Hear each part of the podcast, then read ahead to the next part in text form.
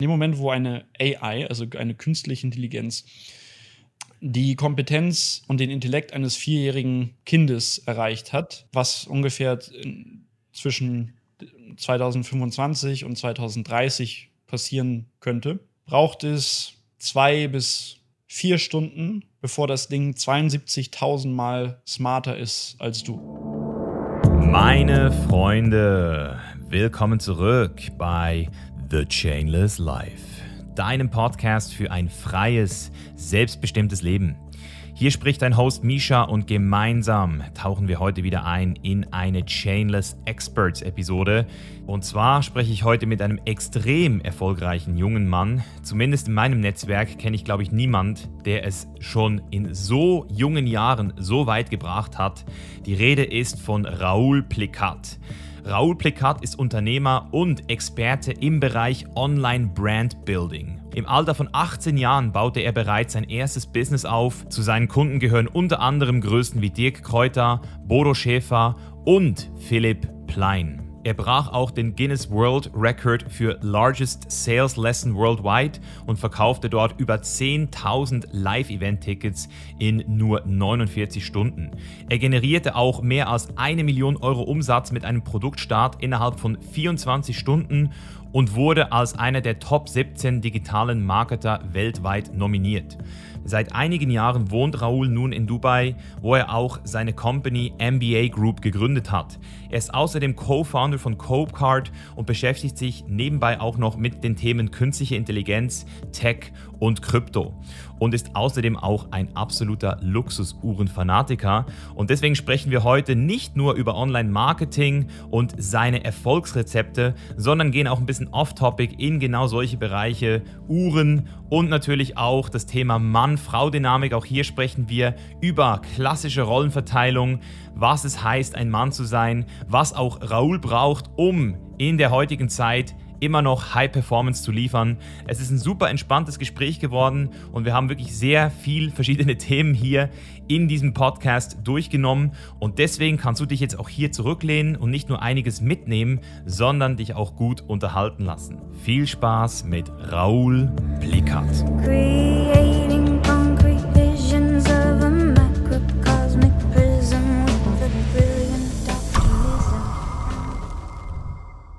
Ich habe ein paar Sachen noch aufgeschrieben, vielleicht direkt um das Thema Branding nochmal so aufzureißen, wo du jetzt gesagt hast, dass du dich gar nicht mehr als Face of Marketing siehst, bist ja mittlerweile weitergekommen. Aber du hast ja vorhin schon ein bisschen von deinen Überzeugungen gesprochen, was Produkte betrifft. Jetzt hast du gerade gesagt, Garmin zum Beispiel findest du richtig geil. Was wäre denn so dein absoluter Traumkunde, also die, die Brand, mit der du am allerliebsten long-term zusammenarbeiten würdest? Boah, gar nicht drüber nachgedacht, ehrlich gesagt. Ein Brand, mit dem ich absolut gerne zusammenarbeiten würde. Hm. Schreiß ins Universum heraus. Law of Attraction. Kein Plan. Äh, muss, äh, da müsste ich erstmal drüber nachdenken, gucken, was sind die Vorteile und Nachteile. Äh, weil das mache ich als erstes. Zu gucken, was sind halt die Vor- und Nachteile, bevor ich jetzt irgendwas raus. Abwägen. Abwägen, genau. Ja. analysieren. Analysieren, so. Mhm. Könnt jetzt sagen, keine Ahnung, vielleicht schleicht Apple Vielleicht auch nicht Apple. Warum? Ja, ich, ich, ich, ich habe die ganze Zeit Apple gedacht. Ich habe doch gewusst, dass du Apple sagen wirst. Ja. Obwohl die Apple Watch nicht geil ist, aber Apple ist doch einfach fucking krass, oder? Es ist doch einfach das krasseste Unternehmen. Ja, ich mein, äh, aber das kann halt auch sein, dass ich da so ein Bias zu tendiere, weil das Apple ja. halt das, äh, quasi ein, ein Produkt ist, was bewiesen ist und wir fühlen uns generell immer zu den Dingen angezogen, die bewiesen sind oder die, die, funktionieren. Und eventuell gäbe es ein Produkt, was vielleicht nicht so perfekt ist wie Apple, aber was durch meinen Einfluss auch als Marketer, und das darf man auch nicht unterschätzen, mhm. wenn du ein großartiger Marketer bist, ich habe mir irgendwann, irgendwann habe ich es mal niedergeschrieben, ähm, es war ungefähr so, wenn du ein großartiger Marketer bist und wirklich Skills hast, dann, dann äh, hast du das Dilemma, dass du niemals alles vermarkten kannst. Du kannst der beste Marketer auf der Welt sein, du kannst niemals alle Sachen gleich gut vermarkten, weil du hast nicht äh, unlimited amount of focus. Ähm, und du hast nur ein begrenztes oder, oder begrenzte Kapazität an mentaler Verfügbarkeit, die du einem Produkt oder einer Dienstleistung widmen kannst. Bedeutet, du bist limitiert durch dein physisches Dasein und das bedeutet auch letztendlich, du musst dich entscheiden. Vermarktest du etwas, in was du glaubst, was richtig ist? Oder vermarktest du etwas, wo du den größten Paycheck siehst? Vermarktest du etwas, was vielleicht dazwischen liegt? Oder entscheidest du dich erst für das Geld und später für etwas, wofür du dich begeisterst, nachdem du das Geld gemacht hast? So, was machst du? So. Und ähm, das ist das Dilemma, wenn du ein Marketer bist, der sehr, sehr gut ist. Du musst dich, äh, das ist ein, ein zweischneidiges Geschenk, ja, quasi. Ein, ein Skillset.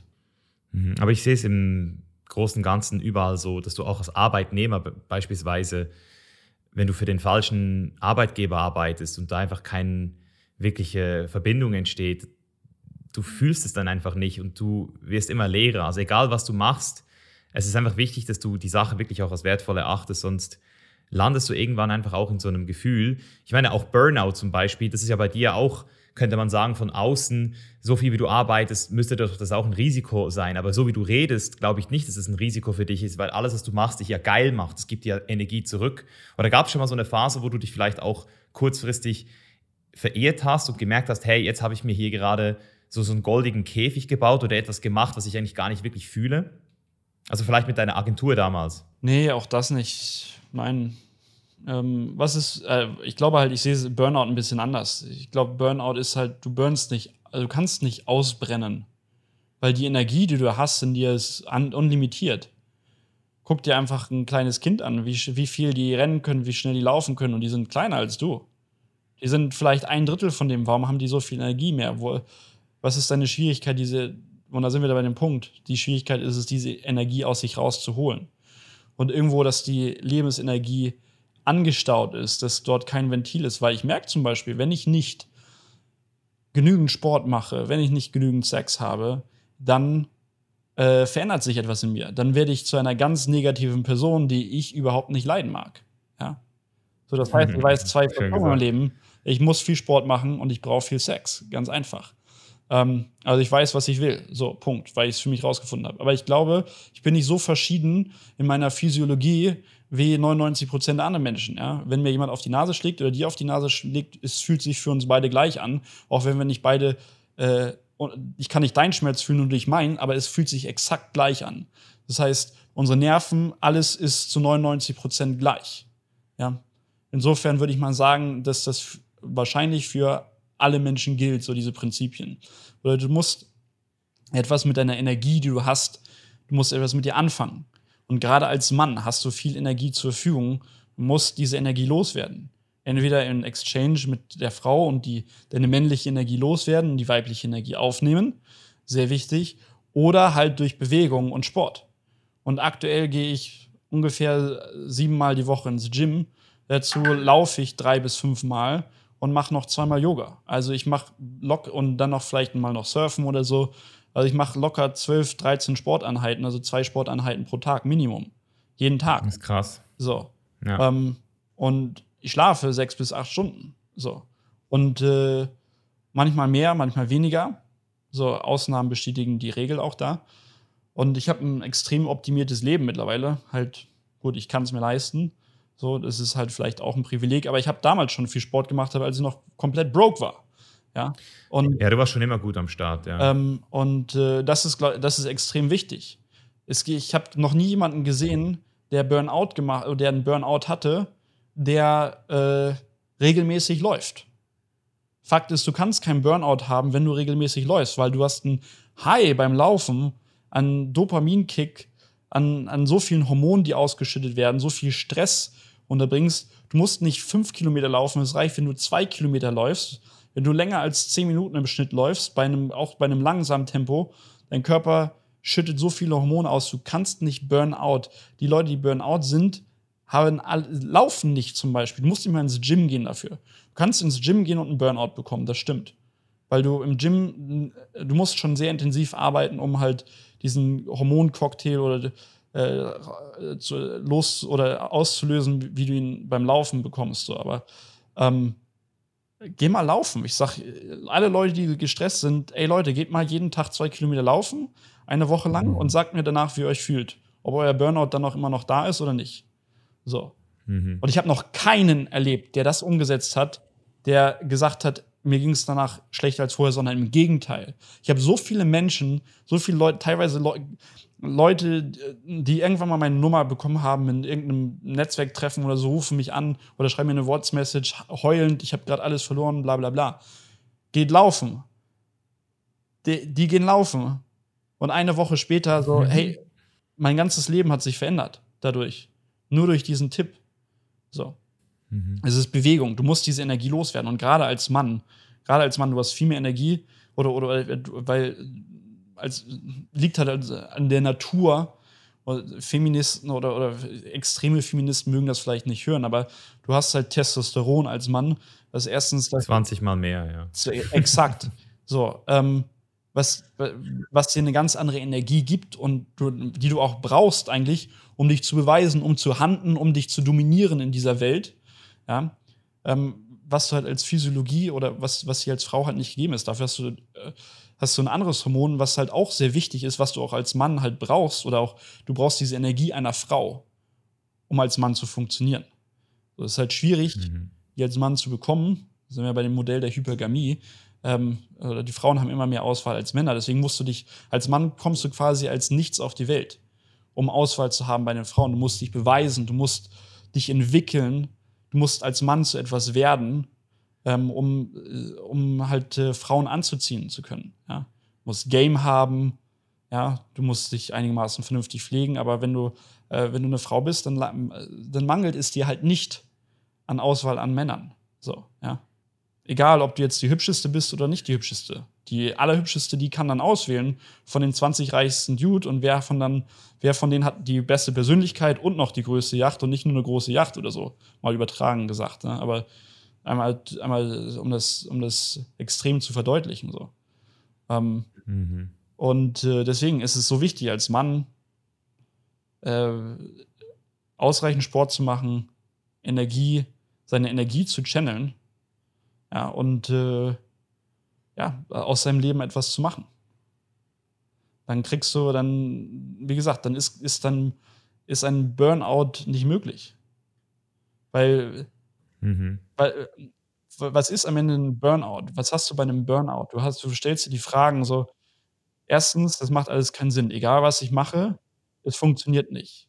Ich habe keine Energie mehr dafür. Ich kann diese Energie nicht aufbringen. So denkst du an was komplett anderes. Äh, vielleicht ist es der Bürojob oder so. Du kannst keine Energie mehr dafür aufbringen. Du bist am Ende, nichts verändert sich.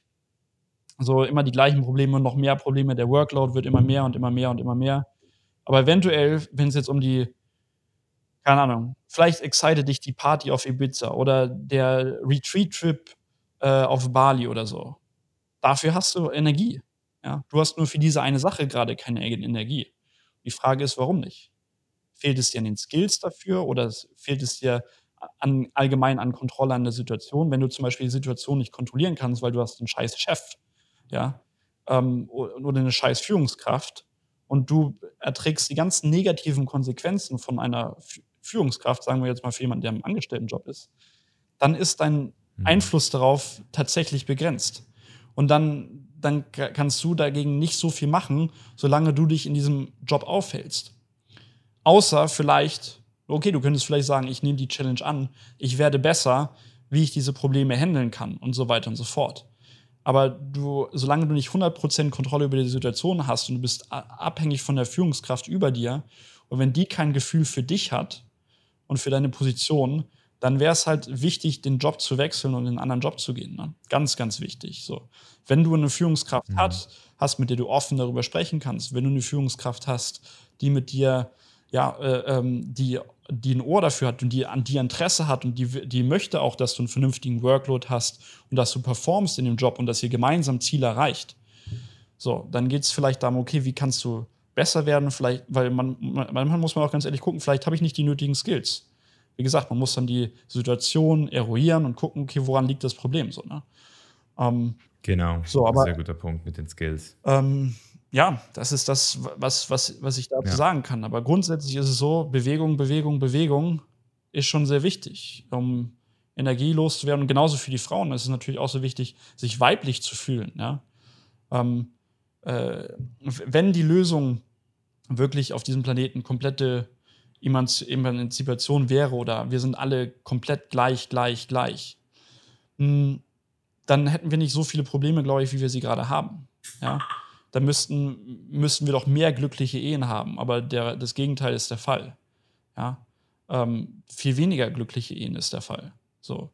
Ähm, und äh, als, als, oder viele Frauen sind dann wirklich glücklich, wenn die Frau Rollenverteilung klar ist, wenn sie halt eben nicht so viel Mann sein müssen, wenn, wenn der Mann Verantwortung für die Frau übernimmt, ja. So, halt Tradition, mhm. Werte auch noch hat, Tür ja. aufhalten zum Beispiel, solche Sachen, super wichtig, finde ich. So. Und ähm, ein äh, Mann zu sein, für die Frau da zu sein. Und auf der anderen Seite, dass man als Mann auch weiß, okay, ich habe eine weibliche Frau. Weil als Mann willst du zu Hause ja nicht eine oder einen zweiten Mann da haben, mit dem du dich competen musst oder mit dem du betteln musst, sondern was du eh den ganzen Tag schon im Beruf machst, sondern du willst eine Frau haben. Du willst weibliche, du willst die weibliche Energie haben.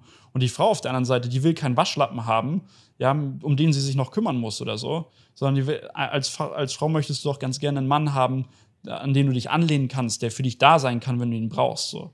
Ähm, mhm. der für dich da ist. Mhm.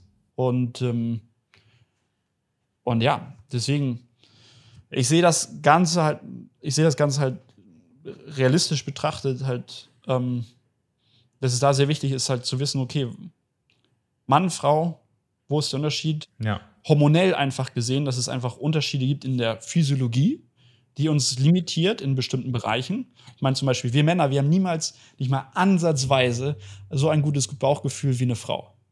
Weil Frauen können Emotionen viel, viel besser verstehen als wir Männer. Wir, mhm. Was eine Frau an Emotionen spürt, ist das Zehnfache von dem, was wir Männern an, an Emotionen spürt. Weil sie auch Kinder hochziehen. Äh, äh, weil, so. Genau. Ist ja, klar. Na, na, natürlich. Und, wir müssen empathischer sein. Äh, äh, auch hier wieder Natur. Aber das, das ist ja gerade das Spannende.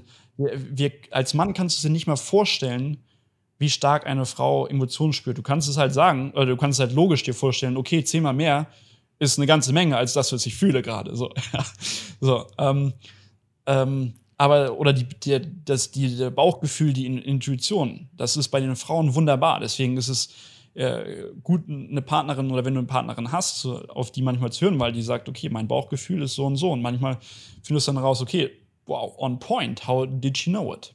Magic? Nein, mhm. ja nicht. Mhm. Genauso gut ist es bei den Männern, aber auch, dass wir halt, äh, für uns ist es einfacher, rational zu denken, realistisch zu denken. Außerhalb der Liebe weil in der Liebe sind die ganzen Männer oder werden viele Männer zum White Knight. So. Ähm, und äh, mhm. äh, dann das, das, Gegenteil, ein bisschen zu sehr Disney. So. Aber ansonsten, wenn es um, um viele und meiste Entscheidungen geht, dann sind, äh, denken wir halt mehr, mehr, rational, weil während Frauen halt ein verdammt gutes Bauchgefühl haben, verdammt starke Emotionen fühlen. Und das muss man einfach kennen. Und ähm, und da, da gibt es auch, also wie, wie, gesagt, es geht nicht, dass jemand besser oder schlechter ist in der Beziehung oder Mehrwert ist oder so, sondern man muss einfach kennen, okay, ähm, oder man muss sich darüber bewusst sein, okay, was sind meine natürlichen Stärken, was sind meine natürlichen Schwächen. Und sich so arrangieren, dass man halt beide in seinen Stärken sind. Dass der Mann kann Mann sein und die Frau kann Frau sein, ohne dass man gegeneinander oder die ganze Zeit miteinander clasht oder so. Macht ja keinen Sinn. Nur dann geht der Flow auf. Und dann hast du eine glückliche Partnerschaft und eine tolle Beziehung. Ja, auf jeden Fall. Die Polarität ist äh, super entscheidend. Exakt. Das, das einfach auch. Du willst diese Polarität, Polarität, haben, du willst ja nicht löschen. Ja. Du brauchst diese Polarität. Ja, auf jeden Fall. Also ich sehe ich seh viele Sachen genau wie du, vor allem das Thema klare Rollenverteilung. Und ich meine, es gibt auch viele Männer, die trotz ihres Testosterons ähm, eine sehr feminine ähm, Ader haben, also eine feminine Energie. Und dann gibt es aber auch Frauen, die zum Teil sehr maskuline Züge haben. Und das trifft sich ja dann auch wieder in einer umgekehrten Rollenverteilung, habe ich auch schon oft gesehen. Und was ich an dieser Stelle auch nochmal sagen will, was ich für mich nochmal rausgefunden habe, ist, als jemand, der sehr in seiner maskulinen Energie ist und äh, war, aber langsam aber versteht, dass es da noch was gibt. Es ist auch hier wieder, wenn wir The Chain is Life und die Philosophie von The Chain is Life anschauen, das größte Thema ist Freiheit. Und Freiheit heißt, die Wahl zu haben. Und was ich sehe, ist, dass viele Männer in ihrer Rolle sind, gefestigt sind, aber nicht mal mehr die Wahl haben, die Rüstung dann auch mal abzuziehen, wenn sie das Gefühl haben, es ist too much sich das überhaupt eingestehen zu können. Und das ist dort, wo ich auch das Burnout-Thema halt immer noch als sehr ähm, präsent sehe bei vielen Typen, die ihren eigenen Verstand, ihre eigene Logik blockiert, endlich mal von etwas wegzutreten. Du hast vorhin ja zum Beispiel auch gesagt, dieses andere müssen an einer Ayahuasca-Retreat, andere können auch so einen Teil von sich sterben lassen. Aber manchmal sind wir so mit unserem Mind festgefahren und glauben so, dass das jetzt wir sind und das uns definiert, dass wir nicht mal, wenn wir es wollten, loslassen können und dadurch in dieses Burnout äh, landen, dass wir sozusagen immer wieder die gleiche Entscheidung treffen jeden Tag, die uns noch mehr abfuckt bis wir dann diesen Nervenzusammenbruch haben. Und das habe ich, ich habe Kunden, wie gesagt, High Performer, die genau in diese Falle reingelaufen sind. Und was ich sehe, ist einfach so, wir müssen verstehen, dass wir Männer all diese Qualitäten haben, aber wir müssen am Ende des Tages in meinen Augen wissen, dass wir diese Rüstung tragen und dass wir auch irgendwie lernen, jedenfalls die Wahl immer noch zu haben, sie auch abzunehmen, wenn wir das Gefühl haben, sie dient uns gerade nicht mehr. Und das ist halt eine Challenge, die in meinen Augen uns alle betrifft, die da identifiziert sind mit dieser Stärke. So, stark sein, wenn man stark sein will, dann hat man auch einen Widerstand gegen Schwäche.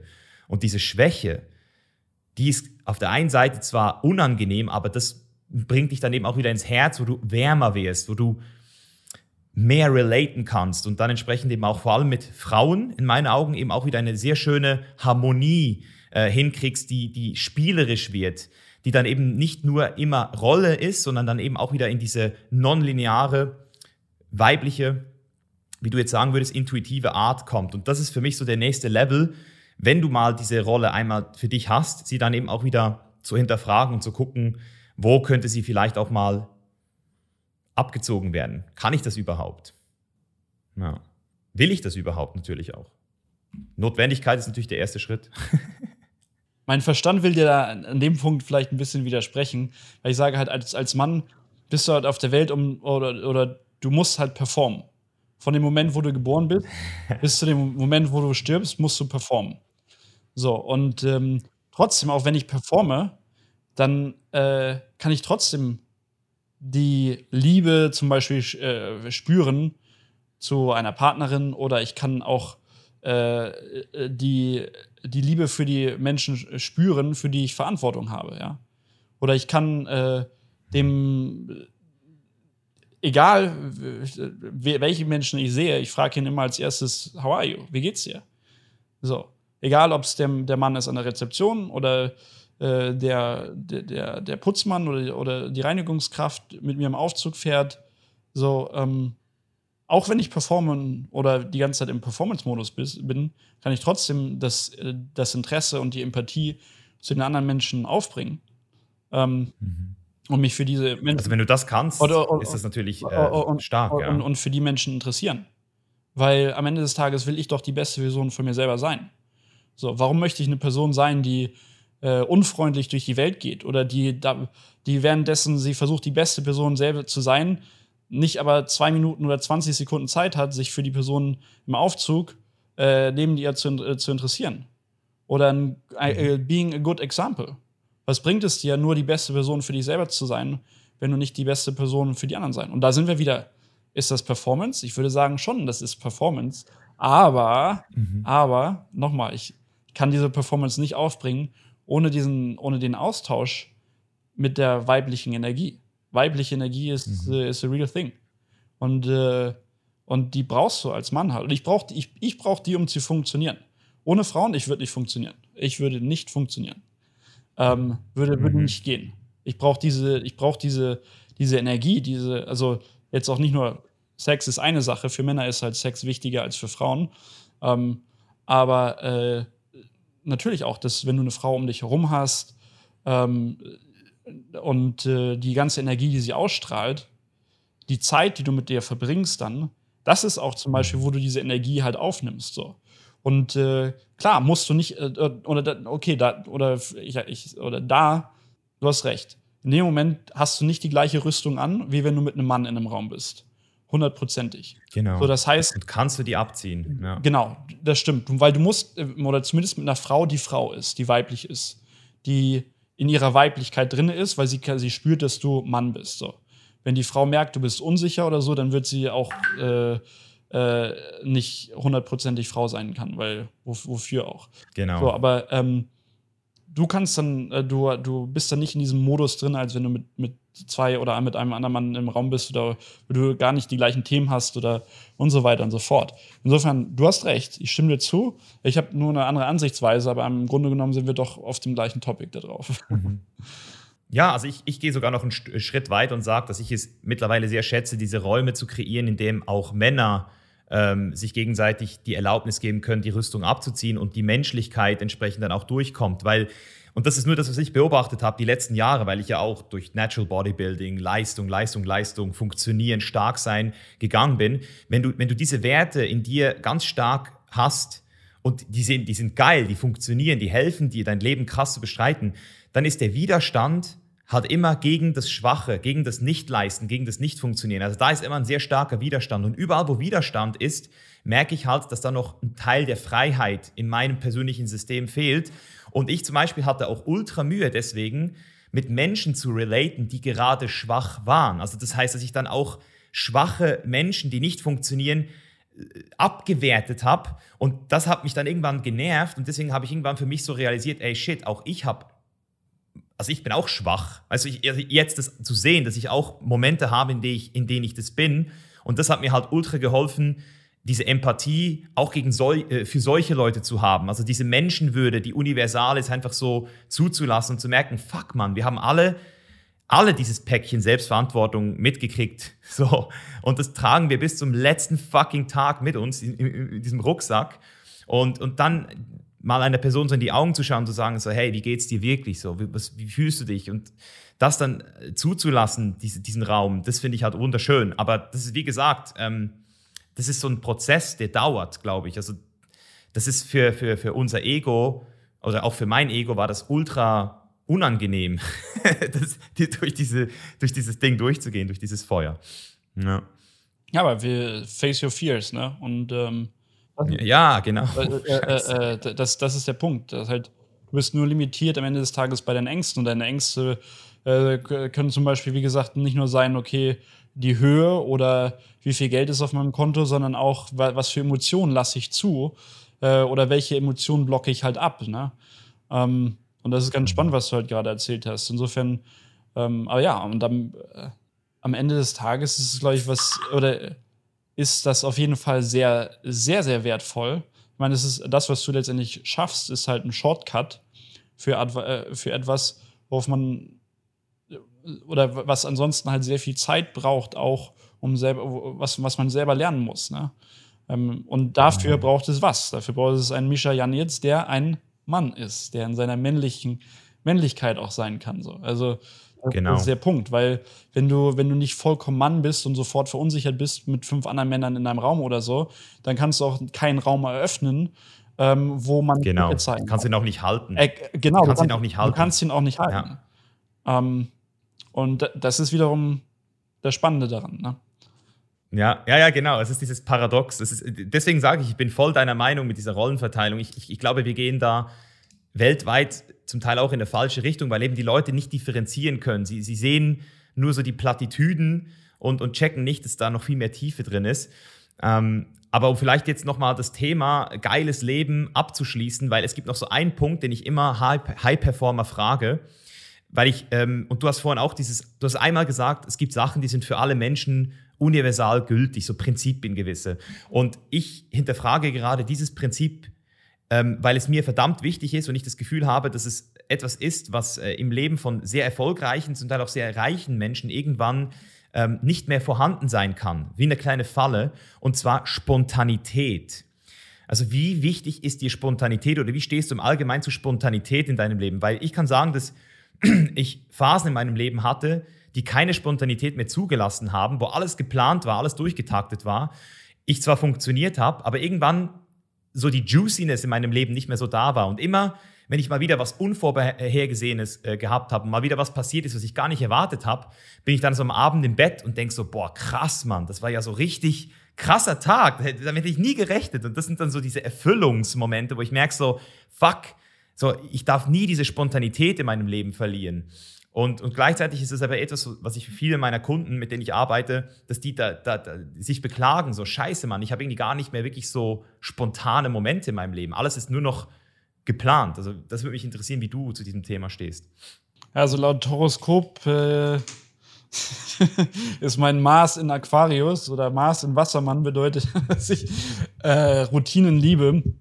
Ja, Spaß beiseite. Ähm, bei mir ist halt alles sehr routiniert. Oh Wunder, Plot Twist. Ähm, und, äh, und ja, äh, ich habe halt viele Routinen und ohne Routinen würde ich, glaube ich, äh, funktioniere ich nicht so gut, wie ich performen kann. Und ich bin auch extrem unhappy, wenn ich keine Routinen habe. Selbst wenn ich spontan etwas mache, dann muss die Routine gegeben sein. Bin letztens spontan einfach für einen Tag äh, nach Mailand geflogen, so, habe mir einen Tag für mich genommen und äh, auch Geil. da hatte ich Routine. Das heißt, ich bin abends ins Gym gegangen, ich bin morgens ins Gym gegangen, ich hatte morgen, habe mir morgens einen Yogalehrer bestellt, bin dann morgens noch laufen gegangen.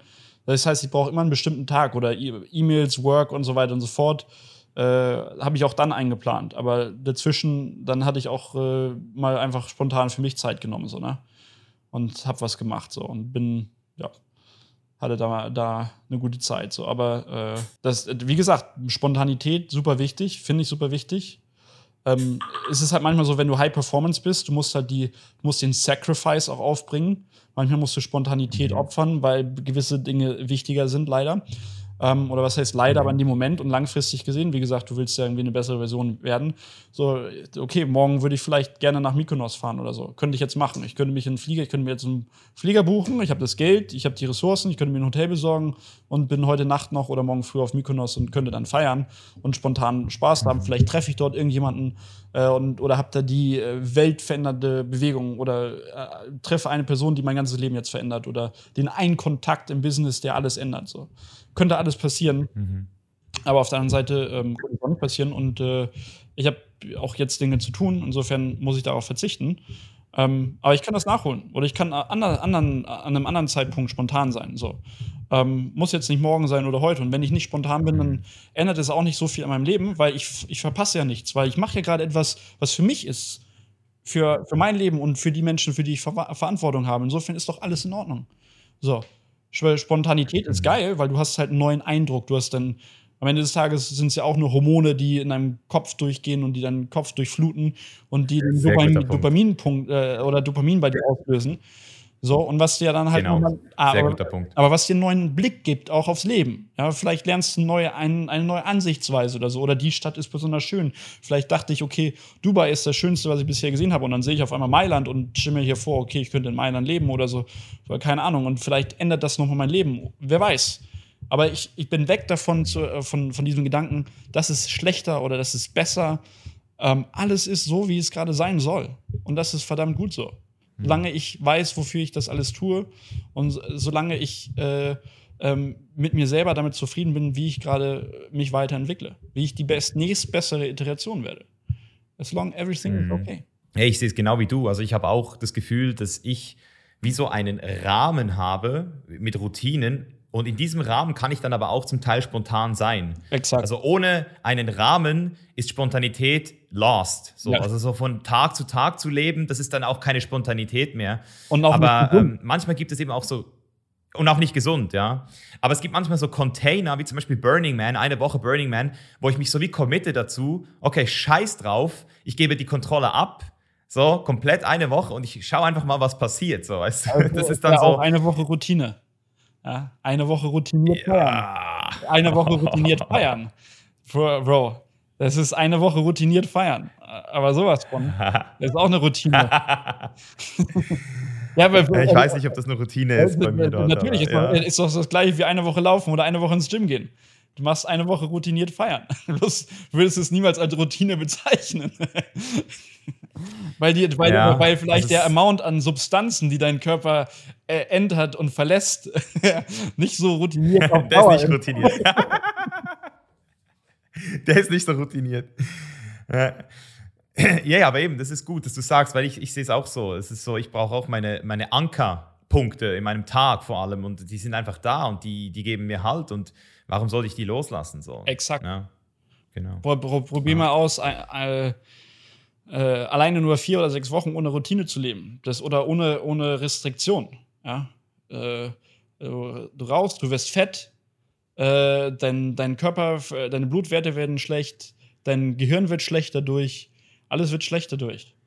Also das ist eben die Frage, die ich mich jetzt gerade auch stelle. Das ist nämlich jetzt gerade ein Punkt, in dem ich jetzt gerade bin, weil ich das Gefühl habe, dass das vielleicht auch wieder ein Bias sein könnte. Weil wenn man sich selbst wirklich liebt, wenn man wirklich mit sich selbst connected ist, und jetzt auch wieder das Thema Intuition zu bringen, dann sollte man doch auch in der Lage sein, zu wissen, zu fühlen, was gut für einen ist, ohne dabei wenn, den Mind ja, zu nutzen. Also, wenn du eine Frau bist, auf jeden Fall. Frauen fällt es leichter als Männer. Aber ich weiß nicht, ob, ob als Männer deine, die Intuition deine Stärke ist. Als Mann ist halt Logik deine Stärke. Es ist halt so, als, als ob du versuchst, ein Formel-1-Rennen zu fahren mit einem Toyota oder so. Du, äh, äh, also, äh, oder, oder, oder du versuchst, ein Formel-1-Rennen mit dem Auto zu fahren, aber du hast nicht das Team brauchst natürlich auch, du brauchst ein Team, was, was sich um, um den Wagen kümmert. So. Und in dem Sinne ist, ist, ist das Team sind die Hormone. Und äh, wenn du nicht die, also die ja. nötigen, es gibt halt einen Grund, warum Männer mehr logikorientiert sind und Frauen mehr, mehr äh, äh, Intuition orientiert so. Und äh, das, das sehe ich halt äh, dort, dort als, als Ding. Und äh, wie gesagt, eine Frau fällt es viel leichter, ähm, würde ich mal sagen, nach ihrer Intuition zu leben als ein Mann. Weil bei dir oder bei uns kommt halt die ganze Zeit der Verstand dazu. Und der Verstand aber halt auch sehr wichtig ist, so für uns. Ja. Mhm. Deswegen würde ich, äh, würde ich, äh, es würde zum Beispiel auch für eine Frau nicht so viel Sinn machen, nur nach ihrem Verstand zu leben und überhaupt gar nicht auf ihr Bauchgefühl zu, zu hören, weil ihr Bauchgefühl weiß doch schon die Sachen viel besser. So, ähm, mhm. und, ähm, und ja, und darauf zu vertrauen, das hilft dir auch total. Deswegen, äh, wenn du eine, eine, glückliche Frau siehst, die wird immer komplett in ihrer weiblichen Rolle sein. Weil wenn du, wenn du in, in, in dem bist, was dir natürlich liegt, äh, dann gibt es ja auch keinen Konflikt, dann bist du ja im Flow.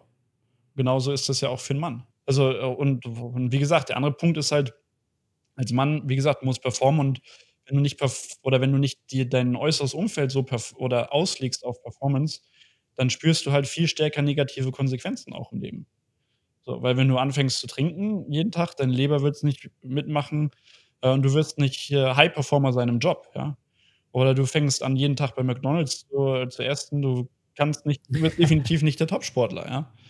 So, ähm, oder, oder genauso im Business, ja, okay, du kannst erfolgreich werden im Business, wenn du äh, wenn du, auch wenn du nicht auf deine Ernährung achtest oder so. Aber das bedeutet, vielleicht hast, bist du dann mega erfolgreich und bist mega fett, aber auch und hast vielleicht eine Lebenserwartung von 50 Jahren oder so. Oder kriegst mit 47 oder hast mit 47 bereits deinen dritten oder vierten Schlaganfall. So. Und ja, oder deine Frau verlässt dich, weil du einfach nicht mehr attraktiv bist. Äh, ja, der kommt halt darauf an, auf, auf, was sie Wert legt. So. Oder, ähm, aber ähm, wahrscheinlich wird sie dich verlassen, weil du nicht Mann sein kannst, weil du erstens keinen Hoch bekommst, äh, weil du so fett bist. Ja, und zweitens nicht lange durchhältst im Bett weil du so fett bist. Und drittens, äh, äh, wahrscheinlich, weil du Leute brauchst, die dir die Tür aufhalten, weil du so fett bist und ihr nicht die Tür aufhalten kannst. So. Also deshalb wird sie dich wahrscheinlich verlassen, weil du dann zu einem, äh, zu einem fetten Waschlappen geworden bist, ja. Weil du einfach so viel Fett hast, dass du, dass du einfach gar kein Testosteron mehr hast. So, ja? so. Und nur das Siehst du, da höre ich jetzt, da höre ich jetzt auf jeden Fall einen Widerstand gegen Fett sein. Bei dir höre ich jeden Fall, also Raoul, du wirst sicher nicht fett sein wollen, oder? Das ist so ein Ding, das merkt man, oder? Äh, äh, Und das ist jetzt eben das Ding. Äh, sind die fetten Leute fett? Hundertprozentig. Sind die, Leu sind die fetten Leute wirklich fett, weil sie faul sind? Oder sind die fetten Leute vielleicht einfach auch fett, weil sie emotionale Probleme haben, Mann, die sie einfach nie wirklich aufgearbeitet haben und deswegen irgendwie nicht fühlen wollen ja, und deswegen einfach aber, sich reinfressen. Aber, aber, vielleicht bin ich, bin ich dann ja gerade faul, weil, guck mal, ich hatte Covid zum Beispiel, hatte ich, habe ich, hab ich deutlich an Gewicht zugenommen und das war äh, einfach nur, weil ich emotional gestresst war und weil ich zu faul war in dem Moment, etwas dagegen zu unternehmen, weil ich zu faul war, äh, to face the reality. So. Und, mhm. ja, äh, und, ja, und, guter äh, Punkt. Und, face the reality, ja. Und ich habe einfach, ich habe ich hab diese gleiche Ausrede genommen, wie alle anderen sie auch nehmen und sagen, hey, ich habe äh, ich hab so viel Stress, ich kann jetzt was essen, ich kann mir das Steak reinziehen und danach Cheesecake noch und so weiter und so fort. Und dann war ich noch schön äh, vier Wochen in Europa und dann jeden Tag äh, Flasche Wein reingebuddelt und so. Weil ich, ich darf das ja, weil ich habe so viel Stress. So. Ich kann darüber reden, weil ich habe es durchgemacht, ich habe es mitgemacht. Und ich weiß auch, wie ich mich damals gefühlt habe und welche Excuses ich mir im Kopf erzählt habe. Bloß dann wiederum habe ich die Brücke gefasst und habe gesagt so, ey, that's not 1% better, that's 2% worse. Ja, Mann. Wake up. So. Ja, Mann. Und das, und das bedeutet halt, face the uncomfortable truth and practice what's uncomfortable. Das bedeutet, beweg dich, mhm. beweg dich, beweg dich. Erstmal für eine gewisse Zeit. So und denk nicht darüber nach, sondern beweg dich erstmal. One habit at a time. Dann den nächsten, dann den nächsten, dann den nächsten. Und halt einfach die Schnauze und mach einfach so, weißt du? Ich, ich weiß genau, was du meinst, Mann. Du musst dir unbedingt mal von Sam Harris den Podcast reinziehen, Nature versus Nurture. Ich finde das ultra spannendes Thema, weil es gibt ja zum Beispiel ein Gen, wenn du das hast, dann bist du viel eher dazu verleitet, Alkoholiker zu werden. Und ich zum Beispiel kann sagen, dass sich für mich jedenfalls so anfühlt, dass, deswegen sage ich, ich habe Glück gehabt im Leben, äh, mehr als du es vielleicht jetzt sagen würdest, weil ich habe zum Beispiel schon sehr früh gelernt, mit meinem Stress wie umzugehen, indem ich irgendwie gehustelt habe. Indem ich irgendwie, also mein, mein, mein Coping-Mechanismus für Stress war, vor Türen von Nachbarn zu gehen, Sachen zu verkaufen, mir Sachen damit zu kaufen und dann irgendwie wieder mehr Geld zu machen. Also schon sehr früh war ich schon so im Money-Mindset drin. Äh, oder Videospiele, hast du ja auch gesagt. Das war auch lange mein Coping-Mechanismus. Und dann wurde es Bodybuilding und dann wurde es Reisen und dann wurde es wieder Hustlen.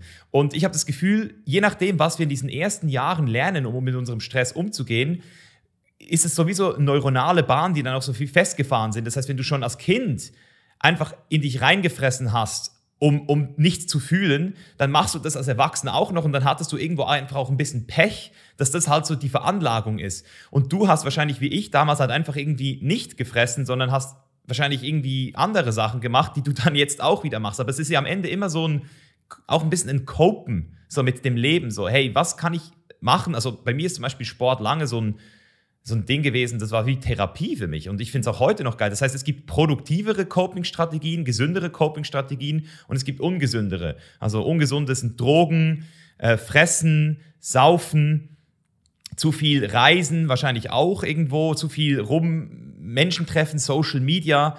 So, und dann gibt es aber auch Sachen wie Sport, Arbeit. Das stimmt. Ja, Mann. Das stimmt.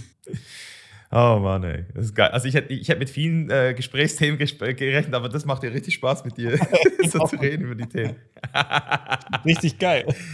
Ich, äh, ich habe da noch so Marketing-Fragen drauf gehabt, aber ich weiß gar nicht. Äh, du hast noch eine Sache, hast du vorhin gesagt, die, da wollte ich nochmal drauf zurückkommen, und zwar dieses Thema Ausnahmen äh, bestätigen ja auch immer die Regeln. Und du hast gesagt, man muss sich immer neu erfinden, sonst ist man out irgendwann. Also jede Brand muss sich neu erfinden. Ja, Gibt es dort auch Ausnahmen? Also gibt es irgendwelche Ausnahmen, die so krasse Produkte haben, die sich nie neu erfinden mussten? So? Nee, never. Guck dir an, alleine Nokia 2011 hatten sie den größten Absatz in der Filmgeschichte. Zwei Jahre später haben sie 99 Prozent von ihrem Firmenwert verloren. Von 99 Milliarden auf 385 Millionen. Weltmarktführer Nokia. Jeder hatte Nokia von uns. Jeder. Hattest du Nokia? Ich hatte auf jeden Fall Nokia. Safe. Ja, klar. Safe. Das war das Geilste, Mann. Snake 2. Snake, ja, Snake war lovely. I loved Snake. Und, und, und, und, das Ding war, du, konnt, du hast das äh, Handy auf den Boden geschmissen und der Boden war kaputt, einfach so. Und äh, nicht das Handy. Das waren noch Zeiten. Nicht so wie heutzutage, du wirfst das, fällt einmal runter und das ist kaputt. Nee, nee, Nokia, Nokia war, war, war geil. Aber wie gesagt, denen fehlte was. Dem Management fehlte das Foresight. Ja? Äh, adapt or die. That's the thing. Adapt or die in this world. You have to adapt or you die. As a, as a human, you have to adapt, and uh, as a company, mm -hmm. you have to adapt. As a brand as well. As a plant, as a dog, as a, as anything in this world, you have to adapt. As an organism. Exactly, or you die. So, du musst dich neu erfinden, weil wenn du es nicht tust, macht es jemand anders. Und wenn jemand anders einen besseren Benefit hat für deine Zielgruppe, dann geht die Zielgruppe dahin. Weil es, wie gesagt, wenn die Benefits überwiegen bei dem anderen, warum soll ich dann zu dir gehen? Vielleicht schließen wir es nochmal ab mit dem großen Thema künstliche Intelligenz, weil da habe ich auch bei Patrick in deinem Gespräch so ein bisschen reingehört, dass du da auch tief drin bist. Ähm, was glaubst du, macht KI jetzt wirklich noch möglich in den nächsten Jahren in Bezug auf Marketing? Also ist diese Adaptability irgendwie dann schon fast gar nicht mehr notwendig, weil KI das eh schon macht? Also ist dann der mit der besten KI automatisch auch der, der am besten adapten wird? Oder wie stelle ich mir das vor? Also wo setzt du gerade deine Chips hin, um da eben auch weiterhin on the top zu bleiben? Tja, also was kannst du mit äh, KI machen? Ganz kurz nur in eigener Sache. Hat dir diese Folge bis hierher gut gefallen?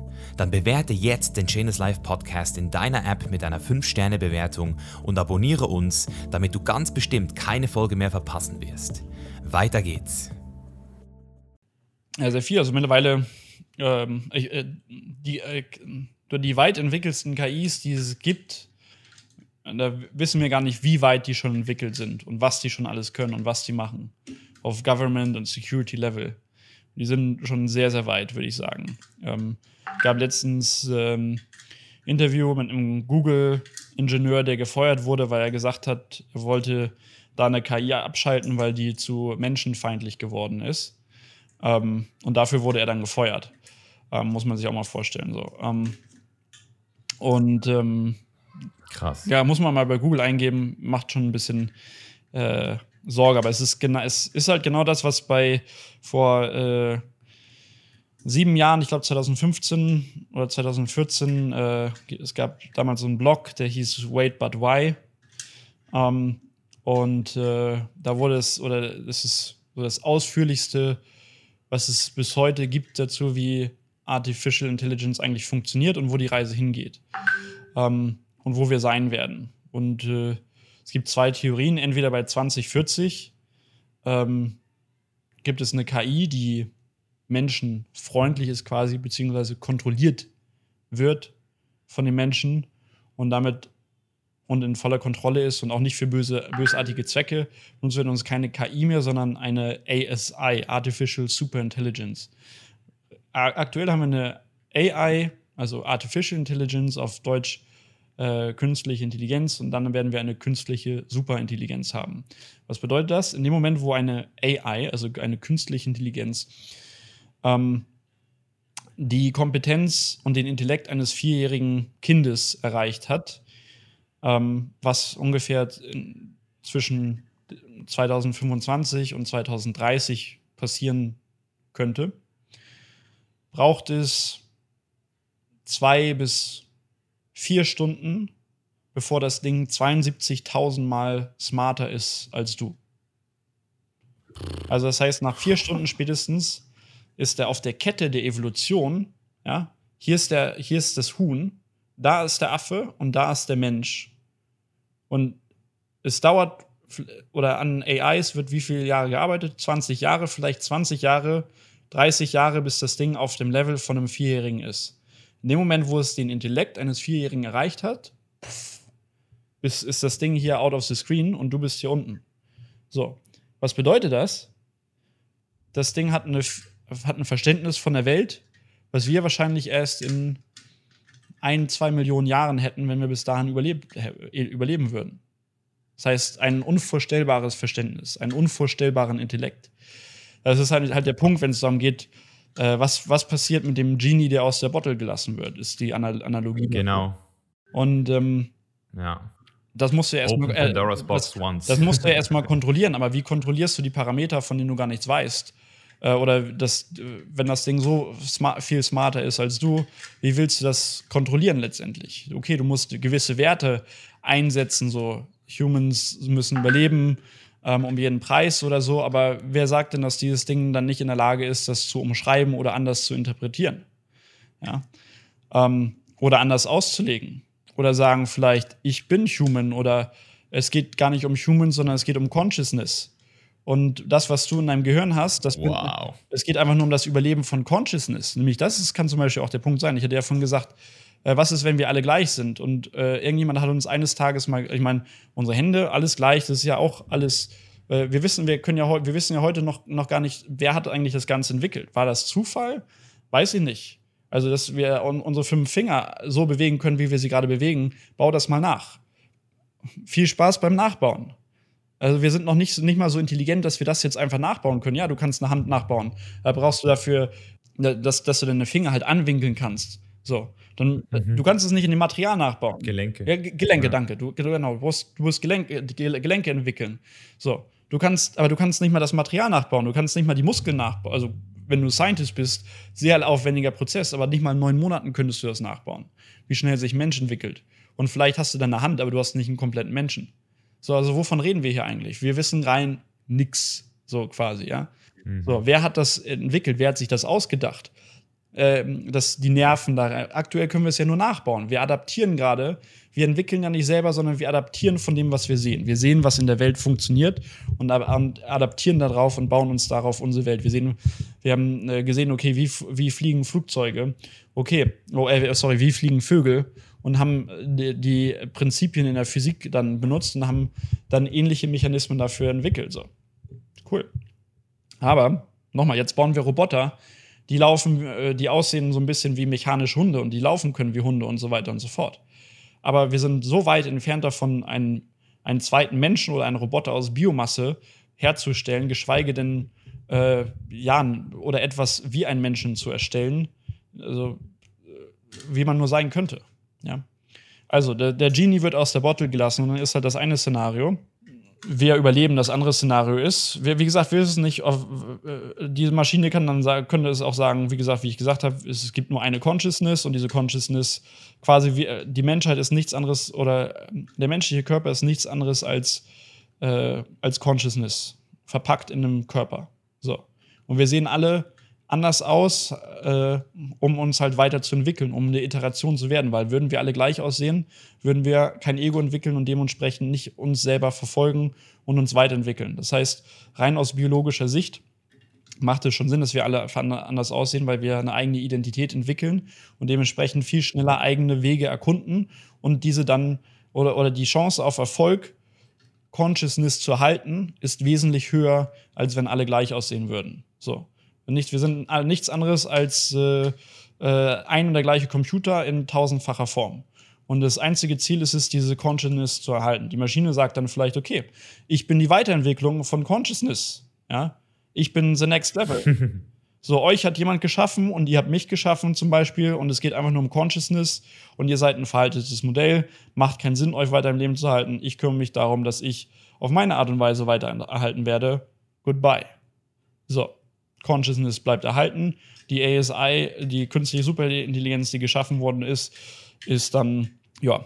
Auch nur Teil der Consciousness. Ist, auch, sind ja auch immer, ist immer noch ein Part von uns dann. Nee, ist, äh, oder ist eine Weiterentwicklung. Und auf einmal sind wir die Gefahr für die Consciousness, weil wir könnten sagen, okay, das ist zwar eine Weiterentwicklung, aber die ist zu mächtig und wir wollen diese. Weiterentwicklung abschalten dann. So, und dann, wer wird dann der größte, der, die größte Gefahr der Consciousness? Okay, okay, okay. Und was, so siehst du's. Was okay. wird dann passiert? Was, was passiert dann? Feierabend für die Menschheit. So, das ist dieses, das zweite Szenario. Also entweder Also sie, siehst du Tiere, siehst du Tiere nicht als Part of Consciousness? Siehst du nur den Menschen als, als äh, ja? entweder haben wir 2050 dann äh, als äh, haben wir dann komplett eine komplett andere Welt, die wir uns nicht vorstellen können und in einer, in einer, Geschwindigkeit, ich weiß nicht mal, ob wir bis dahin, also das ist der andere Punkt, wenn du jetzt einen Menschen, es gibt mal, gab mal so ein, so ein Modell, wenn du einen Menschen aus dem 15. Jahrhundert in unsere Welt setzen würdest heute, der würde instant Herzinfarkt bekommen und sterben. Ich weiß nicht, wie viel. Ohne Wahrheit, Scheiß. Ich, würde, ich weiß nicht, wie viel Wahrheit da, daran ist, aber haben sich halt schon smarte Wissenschaftler damit beschäftigt. Ähm, weil der einfach diese, die, die, diese ganzen Sinneseindrücke überhaupt nicht aufnehmen kann, weil sein, sein, Bild, sein Bild von der Welt so komplett verschieden ist als das, was wir haben. Ähm, und er das nicht mehr prozessieren kann. Also er kann diese Welt nicht mehr verstehen. Aber er würde sie gerne verstehen, weil er sieht dort Menschen so. Wenn du jetzt von Hunden umgeben bist, oder warum funktioniert das zum Beispiel mit Hunden oder mit anderen Tieren, weil die, wir können nicht mit denen kommunizieren, Sie, sie wissen, dass wir äh, unterschiedlich aussehen. Äh, ist, äh, das verstehen die alles so. Und deswegen ist, äh, sie haben gar kein Interesse an unserer Welt zu partizipieren, demnach, weil sie sie gar nicht verstehen. Aber der von, von damals, der weiß, wir sind Menschen und äh, der würde sterben. Jemand vom 16. oder 17. Jahrhundert, äh, der würde wahrscheinlich bewusstlos werden. So. Also kann man sich mal auch auf Google nachlesen, auf jeden Fall ist es auch ganz spannend. Und ähm, das ist halt die Frage, in welche Welt, in welche Richtung geht dann unsere Welt und können wir überhaupt, sind wir überhaupt noch in der Lage, das zu, äh, zu prozessieren dann? Und ähm, das ist das große Fragezeichen. Oder ist dann einfach in 20, 30 Jahren Schluss, Feierabend für uns alle? Kann auch genauso mhm. passieren. Kann auch genauso passieren, wenn jetzt, keine Ahnung, irgendein, ich meine, ähm, äh, gerade, ich meine, wirtschaftliche Situation und Krieg überall weltweit, äh, neues, äh, die Weltpower verlagert sich, passiert genauso. Also äh, spannende Zeit. Ich glaube, das kann keiner voraussagen, wie es sich entwickeln wird. Keiner hat eine Ahnung.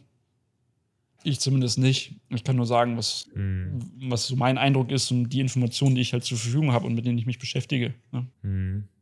Ja, also ich stelle mir halt vor, dass es irgendwann, ähm, so, um es jetzt nochmal zum Thema Marketing zu bringen, es einfach verschiedene künstliche Intelligenzen gibt, die dann vielleicht eben auch irgendwie mit dem Metaverse verbunden sind und dann jeder sozusagen, die, jede Company, Facebook, Google, Amazon, ihr die beste Version dir verkaufen will, die dein Leben zum geilsten macht. Also wir haben ja vorhin viel über Spontanität, Sex und was auch immer gesprochen, all diese Elemente, die irgendwie drin sein müssen für uns.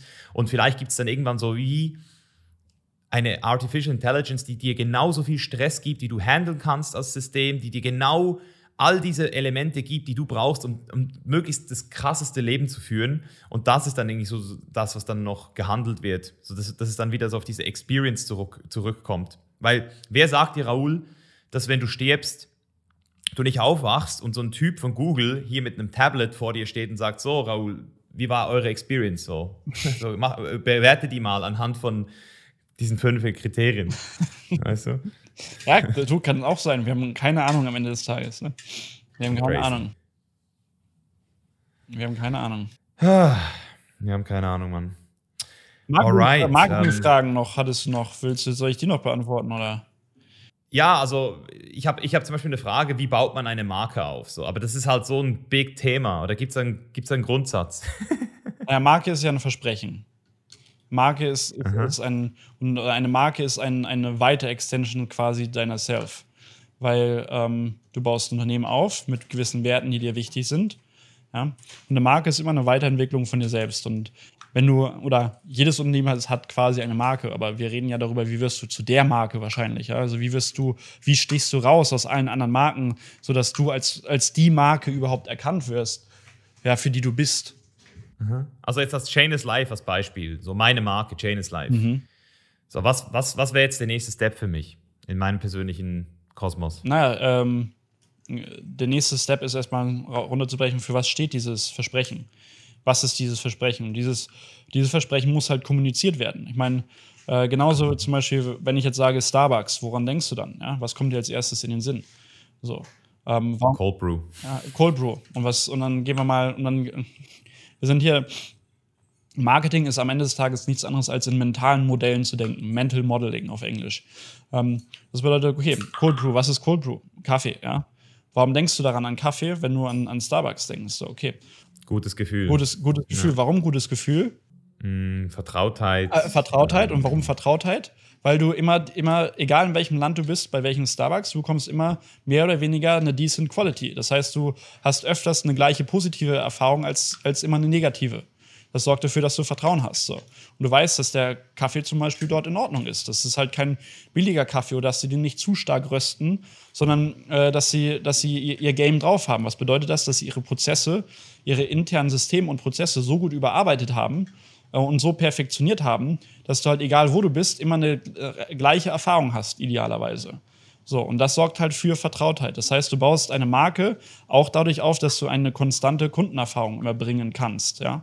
Ähm, das ist sehr wichtig, genauso wie bei McDonalds. Der andere Punkt ist, wo wir gerade bei McDonalds sind, dass wir uns über das Thema unterhalten, okay, ähm, Zielgruppe und vor allem Customer Lifetime Value. Ja? Da sind wir wieder beim, beim Performance-Aspekt, weil du baust eine Marke nicht nur halt dadurch auf, durch eine Kon hm, beziehungsweise das geht beides einher. Du baust eine Marke nicht nur dadurch auf, dass du halt, äh, wie gesagt, ein Versprechen hast oder eine konstante Kundenerfahrung, sondern musst halt auch wissen, ähm, was dein Customer Lifetime Value? Also wie viel, weil wir sind ja nicht bei, beim, äh, du bist kein Samariter, eine Marke ist kein Samariter, noch keine Marke hat sich dadurch entwickelt, dass sie ehrenamtlich gearbeitet hat, ähm, außer vielleicht Greenpeace, aber äh, das kann man nicht vergleichen jetzt, ähm, sondern eine Marke entwickelt sich dann, indem sie die Ressourcen, die sie zur Verfügung hat, effizient einsetzt. Also sind wir so ein bisschen bei wieder bei Betriebswirtschaft Lehre, aber ich versuche es mal anders zu erklären, sodass es spannend ist, weil normalerweise ist BWL ziemlich langweilig, aber in Verbindung mit Marketing ist es eigentlich sehr spannend. Was ist der Wert deines Kunden? Starbucks zum Beispiel weiß, dass der Wert ihrer Kunden oder ist ein durchschnittlicher Kunde im Durchschnitt wir, wir beide sind Starbucks-Kunden. Und für Starbucks ist es egal, wie lange wir als Individuum bei, bei Starbucks Kunde sind. Im Durchschnitt sind wir beide Starbucks, bei, bei Starbucks 20 Jahre lang Kunden. Und im Durchschnitt lassen wir beide 12.000 Euro oder 12.700 Euro noch was bei Starbucks innerhalb von diesen 20 Jahren. Okay. Alles oder ein, ein Kern, eine Kernstrategie von Starbucks ist es demnach, weniger für einen Kunden auszugeben, als dass sie einnehmen. Und das bedeutet zum Beispiel, dass Starbucks sagen kann, okay, wir können für Raoul heute, sagen wir mal, ich bin noch kein Kunde bei Starbucks, bis zu 700 Euro ausgeben da und ausgeben dafür, dass er bei uns Kunde wird. Weil in, in, in einem Jahr, im ersten Jahr, seit, seit dem ersten Mal, wo er einen Starbucks-Laden betritt, im Durchschnitt wird er über ein Jahr hinweg 700 Euro bei uns ausgeben. Das heißt, in dem ersten Jahr haben wir keinen Gewinn gemacht. Und wir können, Sie können sogar sagen, wir geben 1000 Euro aus und machen 300 Verlust. Weil wir wissen, im Durchschnitt bleibt Raoul danach 20 Jahre. Und die restlichen 20 Jahre wird er weiterhin 700 Euro ausgeben, 700 Euro und so weiter und so fort. Bis er irgendwann 20 Jahre bei uns ist im Durchschnitt und 12.000 Euro ausgegeben hat. Und dann, und dann machen wir den Profit. So. Erstens, wenn du das weißt als Marke, dann kannst du dir und du hast äh, ein, ein Modell, dass du halt mehr Cashflow oder dass du positiv in Cashflow bist, dann kannst du den Cashflow die ganze Zeit reinvestieren, um Kunden zu gewinnen, um größer zu werden, um zu wachsen. Ja? Das ist der erste Punkt. Der zweite Punkt ist, dass du halt dafür auch sorgen musst, dass die Kunden wiederkommen. Wie macht Starbucks das? Durch Aktionen, Re-Engagement, äh, Winteraktionen. Äh, zum Beispiel gibt es den Pumpkin Latte, whatever, Spice, ja, genau. Winter, whatever. Ja, es gibt halt all diese Variationen, Sommer, Spice, äh, keine Ahnung, alles Mögliche. Upsells, willst du noch einen Kuchen dazu essen, Croissant, Riegel, äh, Sandwich und so weiter und so fort, willst du Tall, äh, tall Medium, Grande, ähm, gibt es auch alles. Und äh, äh, das heißt, den Customer Lifetime Value maximieren durch Upsells. Das ist, dein, das ist deine nächste Strategie dann. So. Und der letzte und der wichtigste Punkt ist, dass du halt diesen Posi oder diesen Gewinn, den du nimmst, dass du den reinvestierst in eine Big Idea. Keine große Marke ohne eine Big Idea. Du brauchst als Marke eine Big Idea. Was ist eine Big Idea? Eine Big Idea ist ein mentales Konzept, was sich zusammensetzt aus deinem Alleinstellungsmerkmal. Also warum bist du einzigartig und alleine? Und deinem Werteversprechen und deiner Kundenerfahrung. So. Was letztendlich aber in, einem, in einer Art und Weise präsentiert wird, wie es die Welt vor noch nie gesehen hat. Ähm, als etwas Neues. Ja. Ähm, als etwas, was, was eine Epiphanie in deiner Zielgruppe auslöst. Dass deine Zielgruppe denkt, wow, das habe ich ja so noch gar nicht gesehen. So habe ich das noch nie gesehen. So habe ich das ja. noch nie gesehen. Oder das ist genau, äh, die sagen, oder wir sagen als Konsumenten, das habe ich noch nie gesehen, sondern wir sagen dann, okay, das brauche ich. Ich brauche das in meinem Leben. Genau das. Genau, genau das. Genau das wollte ich schon nehmen. Also ah, AirPods war das bei mir so. Als dieser AirPod rausgekommen ist, ich so, Alter, shut up and take my money. Ja, das, das war ich auch. Das war, genau das war ich auch. Genau, das war ich auch. Mittlerweile benutze ich keine AirPods nicht mehr, aber ansonsten äh, ganz nice. Nice Erfindung, aber ich weiß nicht, ob halt, ich, ich, weiß halt, ob es nicht so gesund ist fürs Gehirn. Das, daran habe ich meine Zweifel, deswegen benutze ich keine AirPods mehr. Ähm, aber äh, das ist zum Beispiel, oder das iPhone war auch eine Big Idea. Ja, iPod war eine Big Idea. Warum, warum feiern wir Apple so stark? Weil sie so viele Big Ideas gebracht haben. Das ist, Apple ist der ultimative Beweis, dass Big Ideas funktionieren. Ja, zuerst war es das iPod oder der I oder sogar noch der Macintosh. Dann war es äh, MacBook. Dann haben sie iPod, iPad, nee, iPod rausgebracht. Dann glaube ich iPad, dann iPhone, wenn ich mich nicht irre. Und ähm, und ja, deswegen feiern wir Apple halt so, so, so hart. So. Und, und der jetzt halt, okay, sie bringen halt neue, jetzt Devices haben sie in den letzten Jahren nicht mehr gebracht. So. Aber sie haben diese Devices neu iteriert und dann haben sie das, die ursprüngliche Big Idea ist dann nicht mehr so die Big Idea, weil die wird halt alt. Jetzt, mittlerweile jeder hat ein Smartphone, Huawei, Samsung und so weiter und so fort. Google. Und jetzt gibt es halt Kameras. Jetzt wird die Kamera als Big Idea vermarktet. Ja, nicht mehr eine Kamera, nicht mehr zwei Kameras, drei Kameras mit Sensor noch, Tiefensensor und äh, hast du nicht gesehen, LIDAR-Scanner, äh, wie sie normalerweise bei Tesla so, oder so nur vorne in den Autos angebracht sind und 3D-Scanning und so weiter und so fort.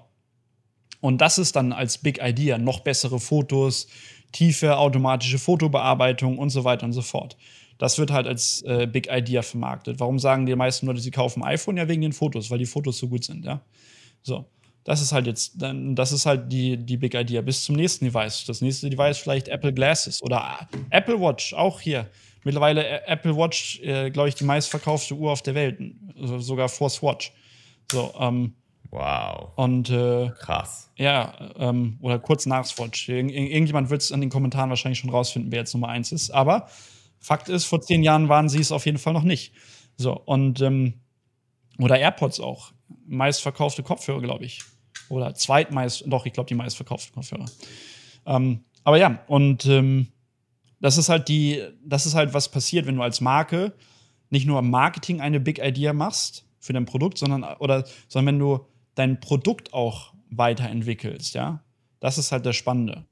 Und dann halt als Big Idea vermarktest. Also idealerweise geht halt beides einher. Deswegen Marketing ähm, und, und Produktentwicklung, weil ähm, damit drivest du halt Change. Ne? Also als Marketer, äh, die schlauesten Marketer auf der Welt haben mehr Veränderungen gebracht als jeder Polit Politiker auf dieser Welt. Bloß man kennt ihre Namen nicht. Das ist halt das, das andere Dilemma. Wenn du ein Supermarketer bist, äh, musst du dich daran gewöhnen, dass wahrscheinlich, dass du viel mehr Change auslöst. Selbst wenn du berühmt bist als Marketer, das Leben, was du von den meisten Menschen verändert hast, niemand wird deinen Namen kennen. Und äh, wahre Erfüllung, wenn du Marketing bist oder wenn jemand gerade im Marketing arbeitet, wahre Erfüllung kommt halt dadurch, dass du Marketing, wenn du weißt, okay, dass du diese Veränderung drivest, dass du dafür verantwortlich bist, aber dass, dass du nicht deine Signifikanz daher holen solltest, dass dich jeder kennt, sondern dass es dir alleine Genugtuung geben sollte, dass es ohne dich diese Veränderung zum Beispiel niemals gegeben hätte, wenn du an einem Produkt zum Beispiel wirklich glaubst. Ja. ja. Und dann guckt. Ähnlich wie Wissenschaftler ja auch oft. Die arbeiten ja auch oft im Hintergrund. Exakt, eins ja. zu eins, genau. Ja, ist gut. Also Big Idea ist auf jeden Fall ein sehr gutes Stichwort. Das sehe ich auf jeden Fall ein, dass es auch ähm, bei uns noch ähm, nach und nach wahrscheinlich besser iteriert wird. Das ist das Wort des, des heutigen Tages. Ähm, dass wir da auf jeden Fall noch, noch, noch, besser, noch besser werden. Weil es ist ja mhm. am Ende des Tages, das Versprechen alleine reicht ja noch nicht. Also es ist ja so der erste Step, dass, dass das mal ähm, gehalten wird, das Versprechen. Aber die Leute wollen sich ja dann auch weiterentwickeln, wollen ja dann auch eben wieder, wie du gesagt hast, Neues also mit der Welt mitgehen. Und, und das ist, glaube ich, dort, wo wirklich auch viele Unternehmen abkacken. Ist Kodak, äh, Nokia, das ist also das typische, Kodak, ja. die typischen Stories. ja, Mann, krass. Ja, interessant. Was ich auch so spannend finde, ist in der Uhrenbranche, da verstehe ich zum Beispiel überhaupt nicht, warum du, du bist ja ein krasser Uhrenfreak, warum jetzt zum Beispiel Patek Philippe und Audemars Piquet oder Rolex vor allem so krass abgehen und auch so krasse Wartelisten haben in die drei, vier Jahre und dann andere Marken, Breitling oder was auch immer, ähm, IWC jetzt einfach gar nicht wirklich davon betroffen sind. Also was macht jetzt zum Beispiel Rolex oder Patek oder Audemars, was machen die aus? Ah, okay. Mal abgesehen davon, dass in meinen Augen Audemars einfach am geilsten aussieht. Persönlich jetzt für mich. Äh, da sind wir halt bei den Luxusmarken, ja. Luxusmarken sind halt höchst emotional und dafür gelten oder Luxusartikel jeglicher Art. Weil es sind keine Artikel, die du brauchst, um zu überleben, sondern die sind halt eher dazu da, um äh, Status zu vermitteln oder halt um Qualität auch zu haben, ja. So, ähm, und äh, das heißt, sie sind, äh, diese Sachen werden verkauft auf einer emotionalen Ebene, weil es macht keinen Sinn, eine Uhr für 60.000 und 100.000, 300.000 Euro zu verkaufen die, die, oder, oder zu kaufen, weil die Materialien kosten vielleicht ein Zehntel davon, vielleicht 10 Prozent und der Rest ist alles Marge. Und genauso gut kannst du eine Garmin oder eine Apple Watch für 300 Dollar kaufen ähm, und hast sogar noch mehr Funktion. Also es geht ja nicht um die Funktionsweise, sondern es geht um die Craftsmanship dahinter, um die Emotionalität, um die, wie emotional ist eine Marke aufgeladen. Darum geht es. Und das ist zum Beispiel bei Rolex und bei, äh, bei, äh, bei Patek, bei Audemars, ähm, bei Richard Mille, das ist der Fall. Wie die sind halt emotional aufgeladen mit bestimmten Werten und äh, du kaufst dir dann halt diese Werte auch ein. Ja, also wenn du oder wenn du wenn du halt einen Luxusgegenstand kaufst, dann willst du äh, willst ist das eine Materialisierung bestimmter Werte in dieser die du, die du halt hast, die du in diese physische Welt ausstrahlen möchtest. Das ist der, das ist die ultimative Erklärung für Luxusartikel. Ja. Ähm, und ähm, zum Beispiel, wenn du oder du kaufst dir eine Matratze, du äh, es geht immer um den eigenen Benefit. Wenn du dir eine Matratze kaufst, dann kaufst du dir keine bessere Matratze, sondern du kaufst dir was? Äh, einen besseren Schlaf. Ja? Du gehst zum Zahnarzt und kaufst dir, dir die Veneers dir ein, nicht für ein schöneres Lächeln, sondern für was? Für mehr Confidence. Das ist der ultimative Benefit. Ja, du hast ein schöneres Lächeln, aber du hast, äh, hast mehr Confidence dadurch, mehr Selbstvertrauen vielleicht. Oder du lässt dir als Frau die, die Brüste machen, weil du unzufrieden bist mit deinen Brüsten. Oder als, äh, als Mann lässt du dir Fett absaugen oder keine Ahnung, was auch immer. Oder kaufst dir den Sportwagen, um dich männlicher zu fühlen. Ja? So. Oder, äh, oder die Uhr, um deinen Status zu erhöhen. Oder den Ring, um, um, um um äh, weiblicher zu sein, whatever. Ja? So. Also damit kaufst du dir auch was ein. Und je nachdem, wie aufgeladen diese Werte sind, desto äh, verrückter geht's halt. Und dann ist es halt bei, Luxus, äh, bei, bei Luxusartikeln ist es dann halt nochmal Scarcity. Du kannst keinen Luxus haben, wenn das äh, Item nicht unlimitiert ist. Ja? Sondern es, es muss halt eine begrenzte oder es muss begrenzt sein in der Verfügbarkeit. Luxus nur dann, wenn es nicht jeder haben kann dürfen nur ganz bestimmte Menschen es haben oder nur eine bestimmte Auswahl. Das heißt, du machst äh, Grenzen. Erstmal kostet der Scheiße viel Geld. Nicht jeder hat 10.000, 12.000 Euro für eine Rolex, okay. So, aber dann haben mehr Menschen Geld für eine Rolex, als es Rolex zur Verfügung gibt. Bedeutet Wartelisten. Weil wenn jeder eine Rolex haben kann, der eine Rolex haben wollen würde, dann würde Rolex in zwei, drei Jahren nicht mehr ähm, aktiv sein. Eine Marke wie zum Beispiel Breitling, die muss verkaufen weil die ist halt nicht so attraktiv wie eine Rolex, die ist nicht so emotional aufgeladen. So, die ist nicht so teuer wie eine Rolex, ähm, aber die muss verkaufen, die müssen Sales machen, sonst, sonst existieren sie morgen nicht mehr, ja. So, deswegen haben sie immer irgendwelche Uhren in petto. Rolex muss das aber nicht. Rolex hat das Privileg, hat sich zu diesem Privileg hingearbeitet. Das war ja auch nicht immer so. Ähm, noch vor fünf Jahren konntest du in einen Rolex-Store reingehen und dir eine Rolex aussuchen, wenn es jetzt gerade keine Daytona war. Ja? Okay, Daytona war immer rar, aber du hattest konntest dir eine Weißgold-Rolex oder eine Gold-Rolex holen, die gab es schon. Jetzt gehst du oder konntest dir ein ultra-High-End-Modell holen, was 300.000 Euro von Rolex gekauft hat. Gehen wir jetzt zu Rolex. Rolex ist komplett leer. Nur Ausstellungsstücke mhm. sind da. Du kannst nichts kaufen in keiner Filiale auf dieser Welt. Ja. So, und genau das gleiche ist auch bei, bei Audemars Piquet, Patek und Richard Mille und Vacheron Constantin und äh, Lange und Söhne nicht ganz so, aber auch, also für fast alle Modelle ist es auch mittlerweile bei Lange so. Dazu kommt, dass sich dann diese, was, wenn ein, ein Objekt begehrt ist, dass dann noch andere Märkte dann interessiert daran sind, nämlich dann. Schwarzmärkte, ja. Ja, also Schwarzmarkt ja, aber äh, im, am Ende des Tages geht es ja um Spekulation, weil es ist ein Objekt der Begierde. Und wenn viele Leute das haben wollen, dann ist, ist, ist natürlich auch dort eine Opportunity, Geld zu machen. Was passiert dann? Dass viele Leute anfangen, viele Uhren zu kaufen und diese zu horten und wegzuschließen ähm, und darauf spekulieren, dass die weiter nach oben gehen und dann halt nach und nach diese Uhren weiterverkaufen für mehr Geld, als sie die gekauft haben. Der zweite Punkt, was gerade auch Uhren angeht, ist, dass es halt ein beliebtes Mittel ist, um Geld zu waschen. Weil mit keinem anderen Objekt für den Preis kannst du relativ frei oder unbeschwerlich Geld auf diesem Planeten bewegen. Das darf man auch nicht vergessen. So. Und das treibt halt mhm. alles den Markt in die Höhe. Aber aktuell, ähm, wenn du dir Luxusuhren anguckst, dann ist der Markt gerade richtig gecrashed.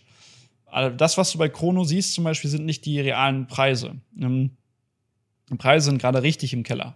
Also nimm mal irgendeine Luxusuhr, die bei, äh, bei Chrono bei 20.000, 30.000 Euro ist. Und davon kannst du gerade bei den meisten 5.000 bis 10.000 Euro abziehen, nochmal auf dem richtigen Markt oder auf dem Graumarkt. Ja? Äh, den Wert. Warum? Wa warum aktuell? Weil es keine Käufer gibt. Hat unter, unter, auf der einen Seite hat es damit zu tun, dass gerade 80.000 Bitcoin-Millionäre ihre, ihre Millionen verloren haben. Schätzt man. Mhm. Wahrscheinlich sogar noch mehr. Also viele Leute, die halt durch Bitcoin in Covid viel Geld gemacht haben, haben halt Geld verloren jetzt. Dazu kommt der Krieg in Europa, in, mit der Ukraine und Russland. Dazu kommt, dass äh, dass die allgemeine Wirtschaftssituation gerade nicht so gut aussieht ähm, und äh, alle Stocks runter sind, ist es, wir sind, äh, wie gesagt, Apple ist 20% dieses Jahr runter, Coinbase ist 80% runter. Ähm, also Krank, alle, alle Stocks sind runter. Dazu in Europa oder überall auf der Welt geht Real Estate auch gerade runter. Die Zinsen steigen bei den Banken. Bedeutet, Geld ähm, ist nicht mehr so günstig wie vorher. Und die Gewinne sind auch nicht mehr da. Und die Leute haben auch alle kein Geld mehr. Warum? Weil viele Leute Angst bekommen haben vor der Inflation und haben letztes Jahr angefangen, all ihr Erspartes auszugeben in irgendwelche Assets, die nicht tangibel sind, also sei es zum Beispiel Real Estate oder sei es Bitcoin ähm, oder sei es Uhren oder sonstige Sachen, woran sie ihr Geld investiert haben letztes Jahr oder ein Gold, was aber zu einem Allzeit-High war und was nur noch teurer, also je mehr, viel mehr Leute haben angefangen, äh, über die letzten Monate ihr, ihr Erspartes reinzupacken.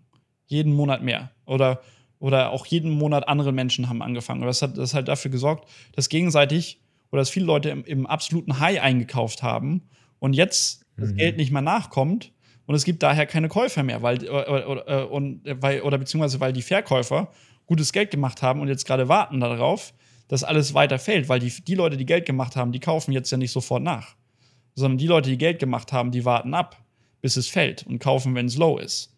Und ähm, einige Leute müssen jetzt direkt wieder verkaufen, weil sie kein Geld mehr haben, weil vielleicht weil sie entlassen werden oder weil sie ihr Geld oder weil sie zu viel Geld auf in einen, in einen Basket gelegt haben, in, auf eine Karte gesetzt haben ähm, und damit dann halt auch äh, in einer schlechten finanziellen Situation sind leider. So und mhm. äh, das sorgt halt dafür, dass alle oder dass die meisten Assets gerade halt fallen. Wie gesagt, Stocks fallen, weil Leute müssen verkaufen, Uhren äh, fallen, weil es keine Käufer mehr gibt ähm, weniger Nachfrage dadurch, die Preise verändern sich. Die Graumarkthändler müssen ja auch von irgendwas leben, die müssen dann Uhren zu einem Verlust verkaufen. Aber sie müssen auf jeden Fall verkaufen, weil sonst haben sie kein Einkommen. Die müssen ja auch von irgendwas leben. Und die packen halt auch viel Geld in Stocks und in, also in, in den Uhrenstock rein. Ja. Aber warum sind die Preise bei Chrono so hoch? Weil ich habe zum Beispiel ja schon immer gesagt, dass ich noch mal, wenn ich noch mal eine Uhr kaufe, so eine, so eine AP mir holen will. Und die ist jetzt irgendwie dreimal höher als der Marktpreis bei Chrono gelistet. Und ich so, hä, was soll das? Ja klar, also wie gesagt, die Preise bei Chrono sind halt nicht in Real-Time, weil die Preise, jemand stellt eine Uhr ein vor, vor 30 Tagen oder 60 Tagen und die Preise waren noch andere. Aber die, die passen die Preise dann auch nicht so schnell an, wie jetzt zum Beispiel bei äh, äh, bei einem Khaled oder so hier in Dubai in seinem äh, Office, wo die ganze Welt halt shoppen geht an Uhrenhändler, der einer der Top 4 Uhrenhändler ist weltweit der halt äh, äh, die Preise in Sekundenschnelle halt anpasst, weil er, jemand hm. bietet ihm eine Uhr günstig an, er kauft die, er verkauft die mit 3, 4, 5 Prozent Marge in, innerhalb von zwei Stunden weiter oder so. Ja. So schnell kannst du auf Chrono ja überhaupt nicht anpassen. Und das macht, nimm mal, mhm. lass mal 30, die Top 30 Leute auf dieser Welt machen. Dann hast du halt einen ganz anderen Preis als äh, bei Chrono. Das war genauso auch andersrum. Äh, als äh, noch vor ein paar Monaten und letztes Jahr, wo die Preise bei einem All-Time-High waren, ja, da waren die Preise auf Chrono teilweise zu gering, weil die in Sekundenschnelle viel höhere Preise bekommen haben. Ne? Mm. So, also. Krass. Ja. Krass, wie schnell das geht. Ich habe jetzt voll gedacht, dass die Uhren gerade alle noch am, am, am, richtig krass sind. Nee, nee, nee, also es ist gerade komplett gecrashed. Also richtig gecrashed. Wow. Richtig gecrashed. Also jetzt ist. Äh, Alter, was kommt? Äh, äh, was kommt jetzt, und, ey? Und, und, und äh, pass auf, die Uhrenhändler sind gerade zu einem Zeitpunkt da, dass sie gerade keine Uhren kaufen wollen von dir. Also sagen wir mal so, du hast ein paar schöne Uhren oder so, auch Top-Objekte, Top die willst du verkaufen, die will aber keiner haben aktuell. Keiner will die haben, ja.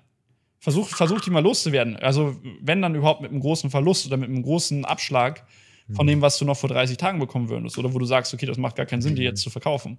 Und die sagen. Das ist jetzt ganz, erst ganz neu passiert in den letzten 30 Tagen. Ja, ich würde mal so in 60 Tagen, in den letzten zwei Monaten. Und ich würde mal, und die wollen äh, aktuell noch nicht kaufen. Was bedeutet das, was sie nicht kaufen wollen? Die sind fokussiert zu verkaufen. Die wollen ihr Inventar gerade loswerden, werden es aber nicht los. Obwohl die Preise schon gering sind. Was das, das bedeutet nur eine Sache, dass die Preise noch mehr in den Keller fallen. Ja. Was auch sicherlich damit, wow. was auch noch dazu kommt, ist halt, dass wir jetzt so das erste Jahr haben, keiner past Corona, weil letztes Jahr konnte man zwar traveln und so, aber es haben viele Leute noch nicht, noch nicht gemacht. Dieses Jahr sind die Flughäfen so überlastet. Alle, die ganze Welt travelt gerade, egal in welchem Land du bist, außer in den Vereinigten Arabischen Emiraten wahrscheinlich. Jeder Flughafen ist überlastet. Weil die alle zu viele Leute entlassen haben und in, äh, generell in Europa oder in den USA gerade viel zu langsam sind, Leute neu nachzuheiern, einzustellen, auszubilden. Ähm, was auch dafür sorgt, wiederum, oder auf der anderen Seite, so viele Leute traveln, die geben Geld für den Travel aus und nicht mehr für Konsum oder, oder für anderen Konsum oder für Luxusartikel oder so. Weil auch zum Beispiel Reisen ist teurer geworden. So, und jetzt, ja, äh, und, und, selbst wenn du, äh, selbst wenn du Millionär bist, ja, dann denkst du dir trotzdem, okay, ähm, äh, kaufe ich mir jetzt eine Uhr für 200.000 Euro oder für 100.000 Euro?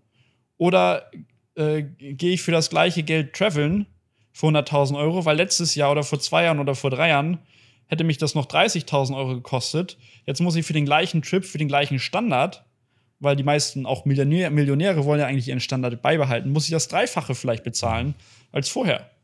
So, und ich will, ich will ja eigentlich, und dann ist die Frage, verreise ich jetzt oder kaufe ich mir dann eine Uhr? Und eigentlich so, okay, der hat vielleicht schon seine Uhren, dann geht er auch lieber verreisen, so, und bezahlt dafür 100k, anstatt die in eine Uhr einzustecken, weil einfach Traveln mhm. dreimal so teurer, teurer geworden ist.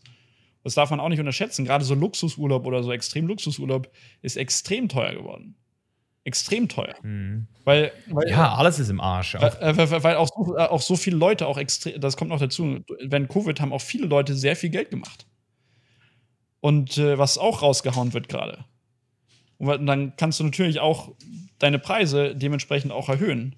Ja, ich meine, die meisten Leute haben gar nicht gereist die letzten zwei Jahre. Ein paar haben richtig Geld gemacht. Das heißt, jetzt ist natürlich Reisen macht ja auch Sinn, Angebot und Nachfrage. Exakt.